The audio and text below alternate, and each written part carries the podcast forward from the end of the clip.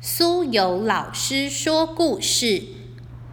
今天苏有老师要分享的是我们之前读的《大野狼才要小心》的后半部。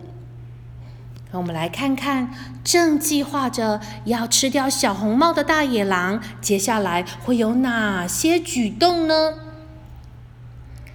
大野狼走啊走啊走的，跟在小红帽身后。他手上拿着绘本，就是小红帽的绘本，一边在心里计划着要如何吃掉小红帽。他想着，嗯嗯嗯嗯，我要让小红帽绕远远的路，然后快他一步到达外婆家，等着他。哼哼哼哼。他马上告诉小红帽：“小红帽啊，你可以摘一些花啊，漂亮的花朵送给你外婆啊，她一定会非常开心的。”小红帽拖着他的篮子，里面放着妈妈准备的食物，还有红酒。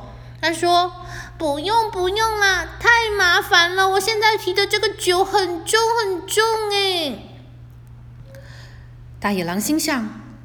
如果我没有办法让他走远远的路到他外婆家，我就来不及进去他家了啦！怎么办？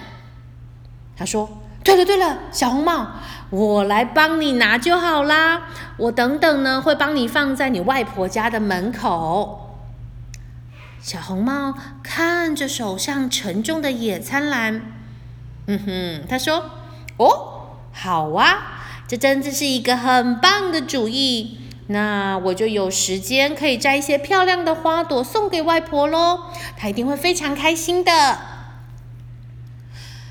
小红帽呢，在森林中拣选她要摘的漂亮花朵等等，要送给外婆，一边还不忘记叮咛大野狼：“大野狼啊，你不可以用跑的哦，这样我妈妈做的蛋糕会变形，会变得丑丑的。”大野狼啊，你也不可以跑太快，然后跌倒哦，这样那个重重的酒瓶就会摔碎了。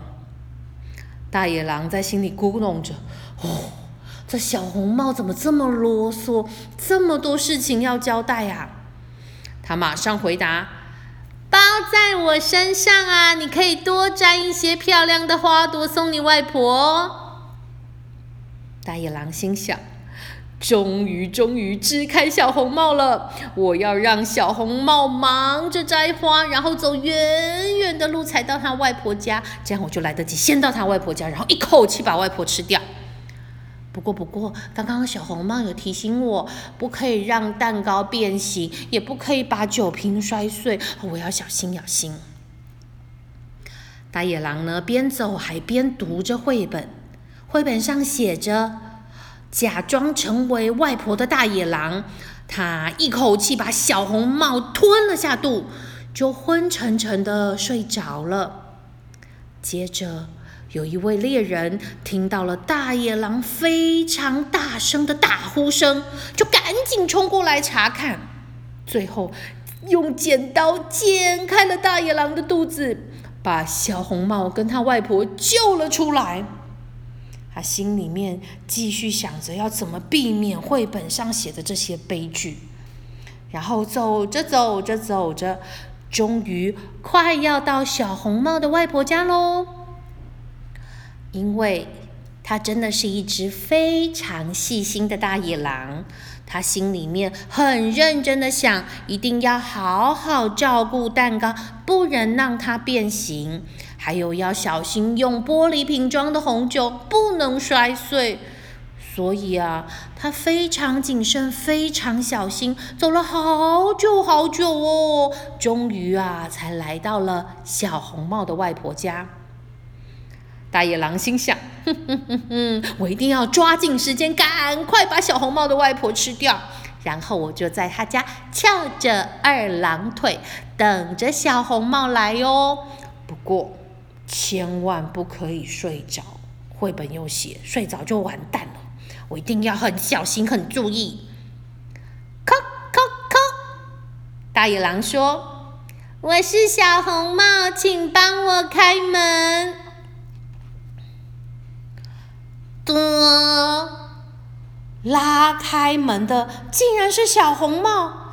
小红帽说：“哦，大野狼先生，你真的走的超级慢的诶不过很谢谢你帮我把这么重的东西送过来我外婆家，你真的是好好心哦。”大野狼心想：“啊，怎么会这样？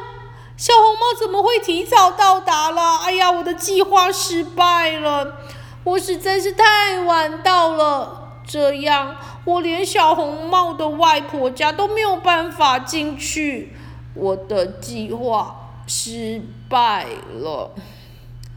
唉，算了算了，没关系，我还是用我的计划，新计划。”先去吃小猪好。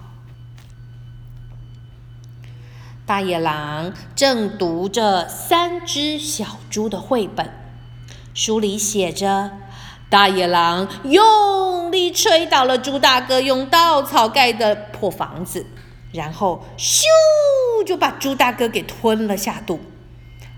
接着。他又来到了猪二哥家，轻轻松松把树枝盖的房子给吹倒了，然后也把猪二哥吃了下肚。你看看，你看看，前面那三只肥滋滋的小猪就是三只小猪了，哈哈哈！猪大哥、猪二哥还有猪小弟。哈哈，我要吃掉那两只小猪很容易，我只要小心绘本里写的猪小弟就没有问题啦，一定可以安全过关的。此时，我们就听到三只小猪讲说：“我们盖了一栋超级无敌坚固耐用的好房子。”猪二哥说：“对呀，对呀，就算是可怕的大野狼来到我们家，我们也不必担心。”猪小弟说：“我们三兄弟就一起过着幸福、快乐、安全的生活吧。”哎呀呀，这样我大野狼不就没有办法吹倒这栋房子了？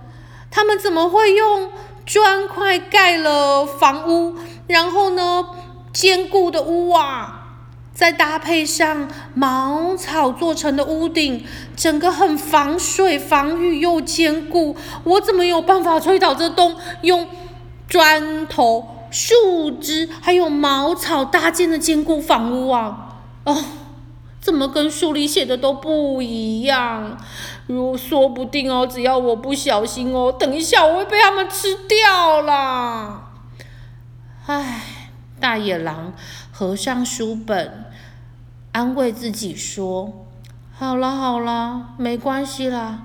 哦，我没有被小猪吃掉就好了，平安、幸福、安全、健康最重要。”大野狼回到了自己家里头，盖上了他的棉被，桌上还放着小红帽、三只小猪、七只小羊的绘本。大野狼紧紧抓住他可爱的布娃娃，他安慰自己说：“嗯，还好，今天也很平安健康，太好了。可是我的肚子实在还是好饿哦，我今天出去打猎失败了，我明天还要出去打猎。”我一定要非常小心那群可怕的家伙。好了，明天再吃饭就好了。唉，晚安。今天的故事分享到这里，希望你会喜欢。